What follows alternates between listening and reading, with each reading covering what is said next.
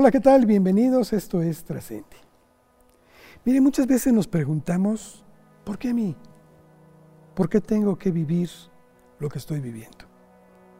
¿Por qué tener que pasar por este cuadro? Pero hay personas que estos momentos son permanentes en su vida. Son difíciles de llevar, pero no se quejan. Actúan para salir adelante. Y hay otros más que no solamente hacen esto, sino también se preocupan por con su máximo esfuerzo hacer glorioso a este país en el cual vivimos. Este es el caso de nuestros atletas paralímpicos que compiten en Tokio 2020. Aquí en Trascendí hemos buscado un botón de muestra, uno de ellos que nos hable de la experiencia del grupo, que nos hable de su condición personal, que nos diga lo que un atleta de estas características tiene que vivir y cómo se sobrepone, de cómo su vida entera la han dedicado a ello. Creo que esta entrevista es imperdible. Le sugiero que se quede con nosotros. Le invitamos a que conozca a esta judoka mexicana que es una gloria para el deporte de nuestro país. Ella es Lenia Rubalcaba. Quédese. Estoy seguro nos va a enseñar muchas cosas a todos quienes la veamos. Vamos pues. Lenia, antes que nada, gracias por haber aceptado platicar con nosotros aquí en Universidad Humanitas en nuestro proyecto que es precisamente Trascendi. Y te agradecemos mucho porque eres, estás ahorita muy, muy, muy publicitada. Hiciste la, la, hombría, algo tremendo de conseguir otra medalla más para nuestro país en estas Olimpiadas Paralímpicas. De veras, eres una persona digna de admiración. Te agradecemos por esta medalla, te agradecemos por tu interés, pero antes de empezar a platicar de esto, yo quisiera conocer un poquito más a Lenia. Y quisiera pedirte, Lenia, si nos haces el favor de comentarnos, cuando eras niña, hay dos sopas en esto. Una, o tus padres te miman demasiado para protegerte, u otra, te tratan con un poquito más de, dureza para fortalecerte. ¿Cómo fue tu niñez, Lenia? Pues eh, por la primera opción, ¿no? Cuando se dan cuenta que tengo un problema de vista, había hasta cierto punto una sobreprotección, aparte soy la menor de, de, tres hermanos, entonces sí era un tema como que me cuidaban mucho y siento que gracias al deporte fue como que yo misma me empecé a despegar un poquito de, esa sobreprotección y también el, quererme valer por mí misma y el quererme eh, pues demostrarles a ellos que realmente no necesitaba tanto esa, esa protección que me daban. Muy bien, ¿cómo entra el judo en tu vida? Fue cosas de la casualidad, siempre digo que el judo me escogió a mí, mi hermano mayor, eh, siempre le han gustado las artes marciales, él un día llega a mi casa, justo cuando acaba de entrar a la secundaria, me dice que, que si quería ir a Mérida, Yucatán gratis. Le dije que sí, que qué había que hacer. Y pues me dijo que había conocido a un entrenador que se llamaba Agustín Cruz y pues que andaba buscando chicas, niñas de mi edad, con más o menos mi estatura, siempre he sido alta, actual, ahorita mido unos 73. Y me dijo, pues ve a ver si te gusta, ¿no? Entonces dije, bueno, pues, pues vamos a ver si, si me gusta. Eh, fui, me gustó, pero les digo que, prácticamente me gustó el ambiente, ¿no? A mí me gustó que había niños de mi edad, me gustó que ya hacía algo en las tardes, que ya no me la pasaba tan aburrida en mi casa.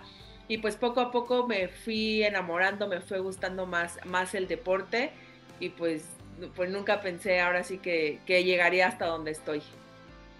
Oye, Lenia, sin embargo, eh, a pesar de que tú tenías ese, esa limitante, tú no la tomabas en cuenta, tú participabas en juegos convencionales, competencias convencionales, etc.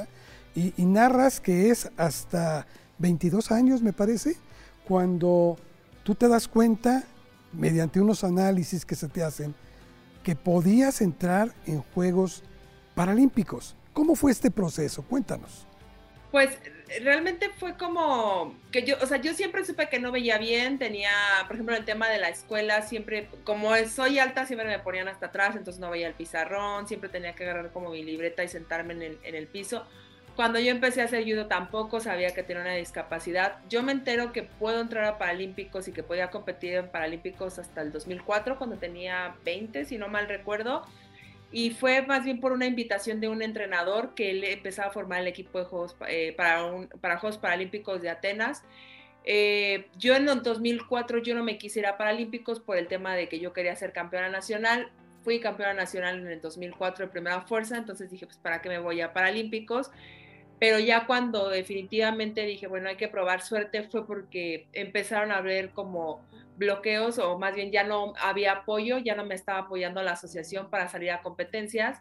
Y en 2005 fue cuando ya oficialmente digo, bueno, vamos a probar suerte eh, sí nos hacen estudios, nos hacen, eh, eh, nos hacen estudios médicos, nos hacen unas ciertas pruebas en la cual esas pruebas dicen si la persona realmente es débil visual o no, ya que pues los ojos son como bastante complejos, hay muchísimas enfermedades, hay enfermedades que evolucionan también, afortunadamente la mía no, no evoluciona, no, no voy a perder la vista más adelante y así fue como inicié en el deporte paralímpico, ¿no? Un proceso que me tomó más o menos un año decidirme en, probar suerte.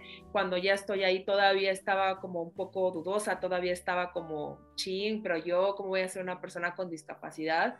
Y eh, en el primer evento que yo tuve que fue en Sao Paulo, Brasil, me di cuenta que pues la discapacidad es social, ¿no? Las personas, las personas con las que yo iba, que había ciegos totales, había gente que, que tenía haciendo deporte muchísimos años, pues me di cuenta que ellos prácticamente se desarrollaban igual que nosotros eh, les digo que nunca se me va a olvidar cuando de pronto un equipo de golbol de, de, seis ciegos eh, totales salieron a conocer Sao Paulo y el, que, guiaba era eh, un ciego total, se perdieron, regresaron súper contentos, platicando anécdotas. Entonces ahí fue cuando me di cuenta que, era un error, ¿no? Pensar que, que, estaba mal ser una persona con discapacidad y fue cuando pues definitivamente decido dar este paso y probar suerte y pues a los, a los tres años ya estaba clasificándome para Beijing 2008. Ha sido un ejemplo, Lenia, pero supongo que este proceso de decidir participar en esta nueva etapa de tu vida no fue sencillo. ¿Cómo cambió eh, en las competencias incluso este proceso? ¿Cómo te llevó? Pues primero fue la parte que te, comento, como la aceptación, ¿no? Aceptar que no estaba mal el, tener una discapacidad. Y segundo, pues me tuve que adaptar a cómo, era, cómo es la reglamentación del judo paralímpico. En el judo convencional eh, cambia que tú puedes empezar suelto y en el judo paralímpico como compites con gente del visual muy avanzada o ciegos totales, pues tenías, eh, tenía que empezar eh, agarrada del judo y entonces fue un cambio que me costó un poquito de trabajo el adaptarme a esa nueva reglamentación, pero de ahí en más creo que eh, pues logré acomodarme bastante bien y, logré como adaptarme a, todo ese tipo de cambios. Eres una persona muy disciplinada y digo, y para, cual, para que te puedan entender, pues ahí están todos los premios y reconocimientos, que estaremos hablando en un momento más de todos los que has obtenido. Pero esto no solo es en el deporte, también fue en tu vida, incluso en la académica, porque supongo que no es nada fácil el ser un atleta de alto rendimiento, estar en plena competencia y al mismo tiempo estar estudiando una carrera universitaria de la cual te graduaste. Cuéntanos al respecto. Pues fue un reto, yo creo que ha sido de los, de los retos más largos, la licenciatura, bueno, estudié licenciatura en Cultura Física y Deportes ah, en la Universidad de Guadalajara y el reto era poder combinar los estudios con la escuela. Yo estuve en la, en la preparatoria en la Escuela para Atletas del CODE Jalisco, lo cual era una, una preparatoria para deportistas. Esto quería decir que, que entrábamos más tarde, eh, prácticamente yo llegaba a entrenar al CODE, salía, ahí mismo desayunaba, me iba a la preparatoria y por la tarde, saliendo de la escuela, me iba a entrenar. Entonces, no era tan difícil, ¿no? Pero ya llegar a la universidad, llegar a un sistema escolarizado donde eh, pues en aquel tiempo todavía no había tanto apoyo para los deportistas, pues sí fue un reto, ¿no? Los primeros semestres, el tener que hablar con los maestros, el tener que faltar, el tener que entregar tareas, el, tener que ponerte al corriente con tus clases eh, cuando no hay una opción de tomar esas clases más tarde. Entonces sí fue un reto personal eh, importante. Mi licenciatura por lo mismo de, estar entrenando la, la seis, eh, seis años, pero bueno, ya cuando por fin la pude terminar, dije, bueno, valió la pena estuve prácticamente para el ciclo de Beijing y para el ciclo de Londres estudiando y al final pues me encontré con, gente que realmente apoyaba en, mi proyecto de vida y en mi proyecto deportivo, lo cual hizo que, yo pudiera terminar la universidad y pues ahorita he retomado también los estudios, he empezado una maestría en, gestión y administración del deporte ahora por la Autónoma de Nuevo León donde también hay que retomar esa parte de combinar la escuela con los entrenamientos. Eh, ahora, por ejemplo, que estuve en Tokio fue como complicado si hablé con los maestros y les dije que sí necesitaba desconectarme un poquito, entregué tareas, me fui a competir y ahora pues andamos otra vez eh, entregando tareas, pero la verdad es que muy contenta, ¿no? Siempre que, que tengo la oportunidad, siempre trato de decirle a la gente, eh, nosotros podemos ser deportistas, pero no sabemos cuánto tiempo podemos ser deportistas, pero, pero los estudios son para toda la vida y es importante no descuidar tampoco esa parte. Claro. Lenia, déjame regresar un poquitito en el tiempo. Tú me decías hace un momento que había sido una niña inicialmente muy mimada, muy cuidada, muy sobreprotegida de alguna forma por tus padres. Pero pronto se acabó todo esto porque te veniste a la Ciudad de México incluso y estuviste en el COI y no sé cómo fue este proceso porque era como romper esas cadenas y decir, aquí estoy y yo puedo. Así es, me vine con, más bien me fui a Ciudad de México con, 15 años. Eh, la verdad es que iba muy contenta, muy motivada. Eh, yo quería entrenar. La verdad es que fue una etapa que me ayudó muchísimo, tanto personal como deportivamente. Personal me dio una madurez, me dio un crecimiento y deportivamente también, ¿no? Me di cuenta que, quería llegar más lejos. Les digo que, todavía recuerdo ese año, estuve prácticamente un año en el comité, donde me tocó ver a un Fernando Platas todavía compitiendo, un Víctor Estrada, Ana Guevara, muchísima gente que, que yo ya para ese tiempo ya había visto en la tele y de pronto encontrármelos en el gimnasio, en el comedor, que me saludaran.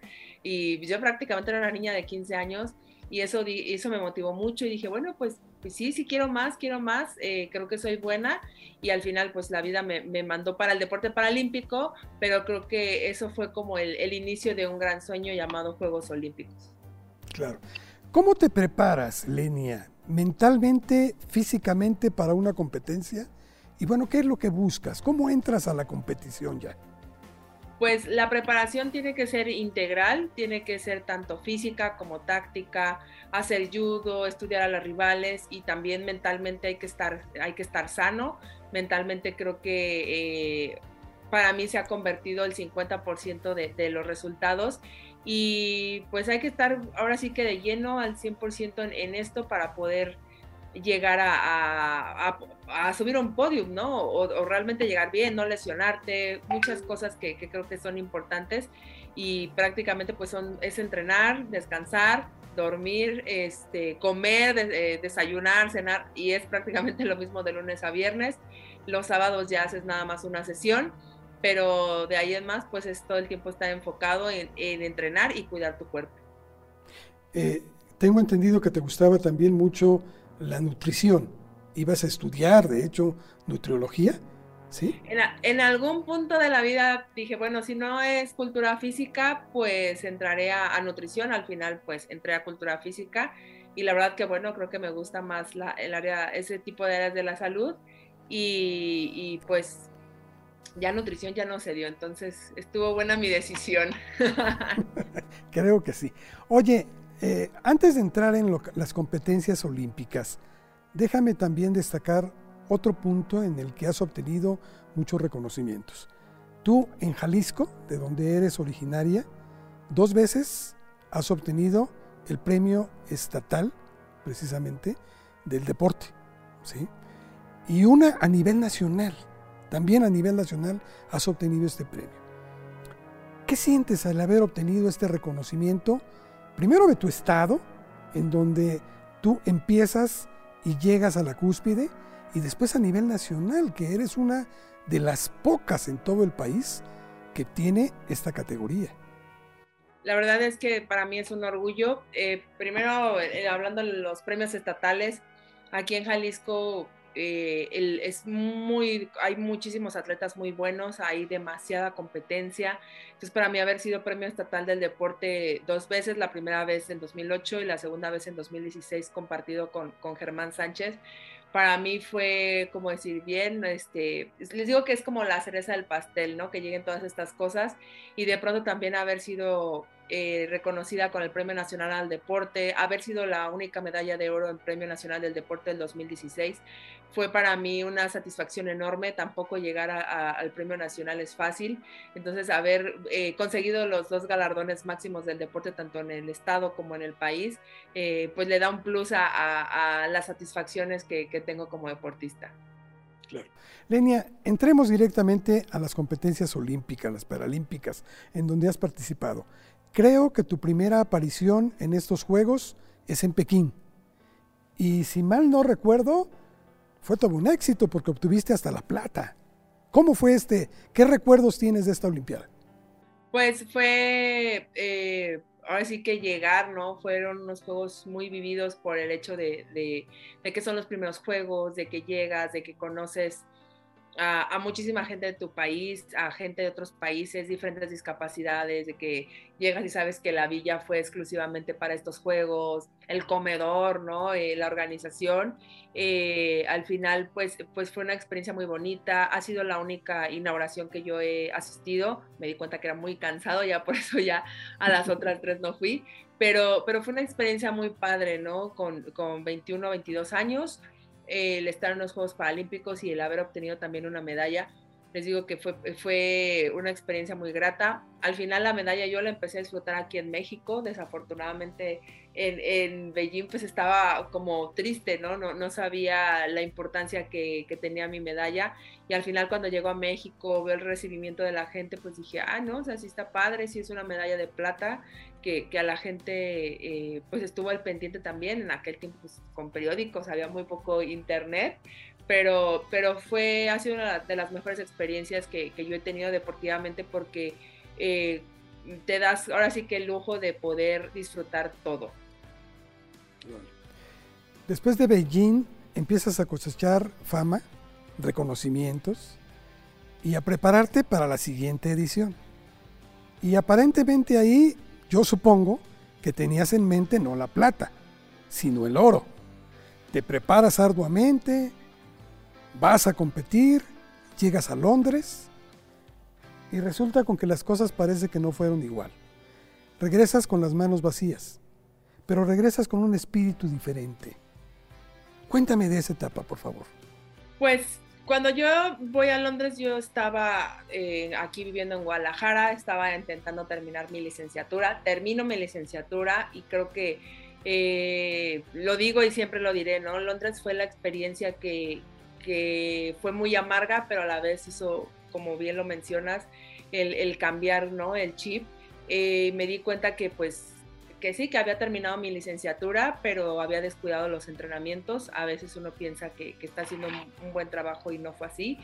Y, regresar de Londres fue, ¿qué vas a hacer? Estuve prácticamente ocho meses fuera de los tatamis, ocho meses sin, saber, eh, entrenando un poco, dando clases de judo y de pronto fue como, bueno, a ver, eh, ya es momento de tomar una decisión para estar para el ciclo de, de Río 2016, lo tomas o lo dejas porque tampoco es que las cosas te vayan a estar esperando. Afortunadamente decido, decido retomar el ciclo para Río, pero sabía que había que reestructurar, ¿no? Había que, fortalecer todos los aspectos que psicológicamente me di cuenta que no estaba bien y había que cuidar la alimentación, había que entrenar más fuerte y afortunadamente pues así fue. Eh, busqué una psicóloga del deporte, hablé con mi entrenador, eh, me, fui a vivir a Ciudad de México, sabía que, sabía que había que hacer cambios importantes y ese era uno de los más importantes, el estar de la mano de mi entrenador. Y, fue un ciclo bastante complicado, ¿no? Yo compito en 2012, hasta el 2014 vuelvo a competir. Eh, sabía también que se estaban jugando los apoyos, sabía que se estaban jugando las becas, porque pues bueno, eh, sin, medalla y también sabes que te van a quitar los apoyos y en 2014 empiezo con, con un bronce mundial, donde sabía que pues todavía mucho que trabajar. Me, ya, me, voy de lleno a vivir a Ciudad de México y 2015 empiezo el año con un quinto mundial otra vez, ¿no? Eh, me hace replantearme muchísimas cosas donde eh, de pronto dije, bueno, ¿de verdad soy buena o no para esto? Eh, me tomé unos días, regreso ahí, hablo con mi entrenador y me dijo, mira, vamos a olvidarnos de, de, pues, de lo que pasó en el Mundial, hay que enfocarnos en Juegos para Panamericanos que van a ser en Toronto. La chica que te ganó, que es de Brasil, la medalla de, de bronce, pues va a estar en, en Juegos para Panamericanos, entonces hay que enfocarnos en eso. Y así fue, trabajamos enfocados en Juegos para Panamericanos. Eh, me toca pelear contra Venezuela, también una chica muy experimentada, Estados Unidos, y le logro ganar a Brasil y me quedo con la medalla de oro. Entonces fue así como, bueno, vamos bien, vamos bien. Ya no había más competencias desde Toronto hasta Río, no hubo ya más competencias.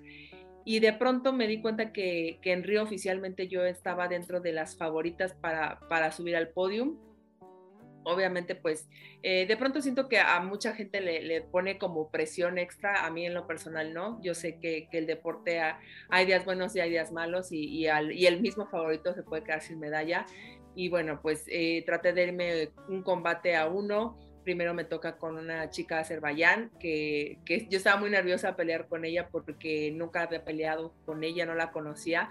Le gano aproximadamente en 15 segundos, si no mal recuerdo. Después me toca pelear contra Venezuela. Nuevamente eh, empiezo a cometer errores, me hace una marcación, sigo peleando, cometo otra vez otro error, eh, me, vuelve a marcar y afortunadamente creo que aquí es donde siempre lo, lo, recalco, la preparación psicológica fue la clave para que yo pudiera ganar ese combate, donde prácticamente la llevas de perder, estás contra el tiempo en contra, yo solo trataba de concentrarme, trataba de pensar que, que aún había tiempo para ganarle y faltando un minuto para que terminara el combate la logro tirar y la logro movilizar, lo cual me dio el pase a la final, ¿no? Entonces de pronto es como, ya estás en la final, sabes que con la chica de Brasil íbamos uno a uno, sabía que estaba en su casa, sabía que todo el estadio le gritaba a ella, pero al final creo que eh, lo que a mí me ayudó mucho en ese combate fue pues la experiencia, fue ya que eran mis terceros Juegos Paralímpicos, el que tenía muchas ganas de, tener, de traerme una medalla de oro para mi país y, la verdad es que pues se vio todo el tiempo en el combate, ¿no? Todo el tiempo estuve eh, atacando, yo fui la que estuvo atacando, ella no hizo ningún ataque y al final eh, logro tirarla, la logro movilizar y me quedo con, con esa medalla. Eh, siempre lo digo y siempre lo, diré, ¿no? Si, yo creo que si, si no hubiera pasado lo que pasó en Londres, no hubiera llegado una medalla de oro en Río. Creo que Londres fue muchísimo aprendizaje, autoconocimiento, madurez, aceptar que, que se cometieron errores y que descuidé los entrenamientos. Y al final, gracias a eso, pues pude reinventarme y, lo, y buscar esa medalla de oro en, Río. Fíjate que me hiciste que de veras la piel se me enchinara. Pero creo que es muy importante porque sí, Londres marca lo que es un parteaguas en tu vida. Eh, creo que ahí hay una frase que tú dices siempre, que la verdadera discapacidad está en la mente, no está en otro lado. Y creo que ahí tú lo aprendes y entiendes que un atleta, y también lo manejas, que tiene altas y bajas, pero que no puede claudicar. Y creo que eso es lo que te fortalece y te hace ser quien eres. Porque ganar una medalla de oro con alguien que está además en su propio país, en donde no eres, eras de las favoritas, pero no la favorita llevarte el oro, y consigues sobreponerte a todo eso, eso te hace una mujer excepcional, Lidia. La, verdad es que creo que eh, toda esa fortaleza me la ha dado el tiempo, el deporte, también el, apoyo de mi familia, el hecho de que eh, han sabido respetar mis tiempos, ¿no? Por ejemplo, cuando yo regresé de Londres que no sabía qué iba a pasar y no quería saber tampoco nada de judo, ellos respetaron muchísimo mi decisión, simple y sencillamente me dijeron que pensaba muy bien qué era lo que quería hacer y afortunadamente tuvieron paciencia y justo cuando regreso sabía que había que regresar más fuerte, había que ser más inteligente, había que tener más de todo lo que ya tenía, había que mejorarlo y afortunadamente así fue y, después también de Río, ¿no? Después de haber obtenido una medalla también, eh, después de haber obtenido la medalla de oro en Río, me di cuenta que, que, hubo también un cambio, ¿no? Un cambio positivo, donde dije, bueno, pues ya tengo la medalla de oro en Río, ¿qué más sigue? Pues ahora ser campeona mundial y, y afortunadamente lo conseguí. Entonces, es como siempre sencillamente el, estar buscando los retos y buscar mejorar día con día para ser no solo mejor deportista, sino también mejor persona. Eso iba justamente, porque cuando parecía que ya no había retos más por conseguir, ya eras medalla de oro, ¿sí? te vas al profesionalismo y obtienes en ese campeonato mundial, en 2019, si mal no recuerdo, es cuando obtienes también una medalla de oro. ¿Qué significa eso para ti en tu vida? fue, fue, yo creo que después de Río fue, fueron como sumándose más retos, ¿no? 2017 me quedo fuera de, de, las competencias por una cirugía que me tenía que hacer en mi ojo izquierdo, que por el tema de, pues que si es un tema delicado, pues no podía estar entrenando ni arriesgándome cuando ya regreso para 2018, decir, bueno, ya estoy lista para regresar, vamos a entrenar, vamos a, a buscar ahora sí una medalla mundial, una medalla de oro mundial. A mí ya me había tocado hacer platas y bronces, pero no tenía una medalla mundial en, mi poder. Y de pronto llegar a la competencia en, 2018 y, y, no lograrlo, quedarme otra vez con el bronce, fue como, ok, bueno, tranquila, hay que seguir trabajando y en 2019 logro ganar los dos campeonatos mundiales eh, con, con, medallas de oro. Fue como bien, estuvo bien. Eh, hubo paciencia para llegar hasta donde estoy y 2019 prácticamente lo cierro con, con el otro oro que, que, se dio en los Juegos para Panamericanos de Lima. Eh, honestamente creo que el nivel aquí en América ha subido muchísimo, entonces es un reto también estar dentro de las, de las medallistas de Juegos para Panamericanos y, de pronto decir, bueno, pues vámonos, vámonos ya encaminando lo que viene siendo Tokio, sin bajar la guardia y con el mismo ánimo o con más ánimo que, hace cuatro años, que hace cinco años.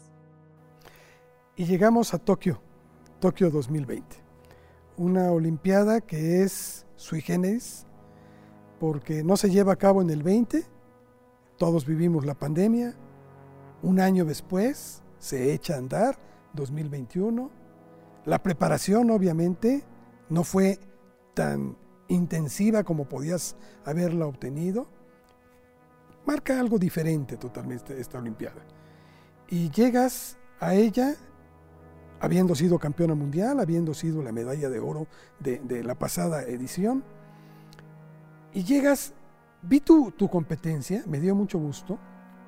Siento que hubo algo en, esa, en ese último este encuentro que tenías para disputar ya a la de oro, ¿qué fue lo que pasó ahí? Porque siento que no eran superior tu rival, sinceramente te lo digo. Como siempre digo, así es el deporte. Desafortunadamente con, la georgiana el arbitraje eh, siento que sí estuvo un poco más cargado y más favorecido hacia ella la acción que me hizo de la estrangulación, en esto fue en la primera competencia que tuve, que fue la que prácticamente me eliminó de la medalla de oro. Eh, las acciones normalmente duran 15, 20 segundos, el árbitro me dejó 40 segundos en el suelo, desafortunadamente pues no aguanté y la estrangulación entró y al final pues había siempre he sabido, ¿no? Y siempre he sido consciente que, que pues en el deporte de apreciación siempre tienes que pelear tanto con tu competidora como con el, con el árbitro, tienes que ser a veces demasiado contundente, a veces no se puede, hay veces que sí, sí puedes lograr vencer también al árbitro y en este caso no pude vencer al árbitro y pues fue como, fue como bueno, tranquila, vamos a buscar ese bronce, no nos podemos ir con las manos vacías en mi segunda competencia con, con, la chica griega, pues prácticamente la, la, derribé rápido, sabía que no tampoco podía cometer ya más errores. Y al final con, con, con la búsqueda del bronce fue como, pues había que concentrarme, había que entrar muy decidida. Eh, yo ya había competido con esta competidora turca dos veces, ya le había ganado, pero en los combates previos la estuve viendo que iba muy bien. Eh, siento que, que, también ¿no? Es, es, motivante estar en unos juegos. Eran los primeros Juegos Paralímpicos para ella y los cuartos para mí. Entonces fue como, pues sé, sé definitivamente que, que, que, puedo lograr esta medalla y afortunadamente así fue. Al final, eh, independientemente, pues sí, sé, sé que, había, estaba dentro de las favoritas, pero pues no contábamos con con los factores externos que luego los deportistas tenemos que competir, pero al final pues estoy muy contenta, ¿no? Creo que eh, para mí es importante este resultado. Eh, recordé mucho lo que me pasó en Londres, entonces sabía que no me podía volver a pasar lo que me pasó en Londres, que había que regresar con una medalla de bronce para mi país y afortunadamente pues subí, subí al podium. Pero fue un triunfo soberbio, ¿eh? verdaderamente el combate fue impresionante y, la forma en que lo obtienes es extraordinario esta medalla de bronce, con lo cual, por cierto, ya en Olimpiada ya tienes plata, oro y bronce. ¿eh? Algo, algo que dejas ahí como meta para muchos. Esta te supo a oro, yo creo, ¿no? Por las condiciones en que se presentó. Sí, la verdad es que, eh, pues ahora, o sea, ya haciendo como un análisis me pasaron cosas previas que, que Nunca pensé que me fueran a pasar. Durante toda la pandemia me estuve cuidando mucho. Justo dos semanas antes de irnos a Japón me doy cuenta que, me había contagiado de COVID. Afortunadamente nunca se vio mermada mi salud. Eh, ya cuando me di cuenta que, nadie de, la gente con la que había tenido contacto se enfermó, me dio una tranquilidad. Luego de pronto empiezas a pensar en la competencia logro salir a tiempo para poder entrenar y para poder eh, subirme al avión, porque nos pidieron pruebas de PCR 92 eh, horas antes de, viajar y 72. Y al final puedo hacer mis pruebas de COVID eh, para subirme al avión dando ya un negativo. Y de pronto luego llego a Japón, me vuelvo a dar positivo en Japón. Entonces fueron tres semanas bien intensas donde, donde traté de, les digo que mentalmente estuve resistiendo hasta el último segundo, el decir, se va a solucionar. Eh, afortunadamente ya cuando me hacen mi segunda prueba de PCR en Japón ya, ya di eh, negativo, pero creo que como atleta nunca nos, como atletas nunca nos imaginamos todo lo que iba a haber detrás de estos juegos, ¿no? Eh, yo tuve la fortuna de competir, pero sé de atletas que se quedaron en la raya, que llegaron a Japón, que desafortunadamente dieron positivo y que sí estaban contagiados y no los dejaron competir. Eh, el caso de una de mis competidoras de, de Uzbekistán, pues se quedó sin competir porque estaba contagiada. Entonces, eh, la verdad es que para mí esta medalla de oro, después de todo lo que, perdón, esta medalla de bronce, después de todo lo que pasé, eh, me sabe a oro porque oficialmente, pues yo en algún punto pensé que ni siquiera me iba a poder subir al avión. Afortunadamente se, se logra y bueno, afortunadamente eh, pues puedo aportar una, una medalla de bronce a la delegación. Y son extraordinarias porque ya pasamos con mucho, pasamos, ¿eh? estamos orando, pero ya son más de 300, 300 las medallas que han, han obtenido ustedes como atletas paralímpicos. Déjame decirte algo nada más, pero hacerte una pregunta. El, el atleta paralímpico supongo que tiene un doble reto. Es el reto para vencer precisamente a sus contrincantes, a sus rivales atléticos, pero también en la vida Supongo que debes de encontrar grandes ejemplos de muchas personas que están ahí y que están en situaciones muy complejas, pero que se han sobrepuesto a todo. ¿Cómo se fortalecen ustedes e, en este gremio, en esta participación de atletas que son doblemente medallistas? Híjole, la verdad es que ni siquiera yo entiendo, ¿no? Cómo es que eh, yo siempre los digo, ¿no? En lo personal mi discapacidad es, mínima, mi discapacidad prácticamente puede pasar impercibible por, por la gente, pero hay gente que definitivamente, mis compañeros de equipo, que de pronto escucha sus historias de vida, lo que les pasó, algunos de ellos tuvieron accidentes, algunos de ellos tuvieron enfermedades, para mí es, es pues de admirarse y de respetarse, ¿no? Porque desafortunadamente yo siento que la discapacidad es social y me refiero en el aspecto donde eh, hay, existe una marginación todavía hacia las personas con discapacidad, no hay una, no hay rampas, o sea, cosas mínimas que necesitan las personas, rampas, em, eh, semáforos sonoros. Siento que no, no hay en el país y siento que eso hace que la discapacidad sea, sea más notable y pues desafortunadamente creo que pues muchos de ellos viven en, una lucha constante, en una lucha por mejorar, en una lucha por, poder llegar a una sociedad, tratar de, que la sociedad los, los, acepte o nos acepte tal cual como somos.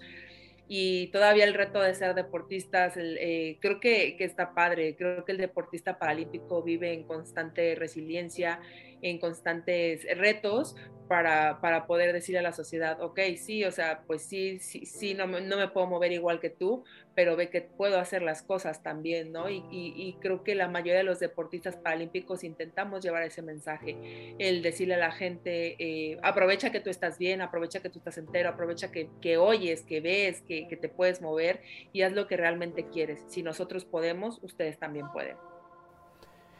¿Qué sigue para Lenia? ¿Qué tienes proyectado? ¿Piensas llegar a otras Olimpiadas todavía? Pues ahorita, eh, afortunadamente, ya terminé mi participación en, en Tokio. Estoy ahorita como en cosas personales, en la tarea, descansando unos cuantos días en mi casa, todavía traigo un poco el cambio de horario y competitivamente pues no hay un calendario de competencias, yo creo que lo estarán sacando a finales de año eh, y ya a finales de año ya más o menos ver qué es lo que vamos a hacer, pero por el momento sí es como darle prioridad a, a, mi descanso, a mi salud mental y a mi salud física. Descansa que te lo tienes bien ganado. Lenia, hay una pregunta que hacemos constantemente en este programa y que es para una persona lo que significa un concepto.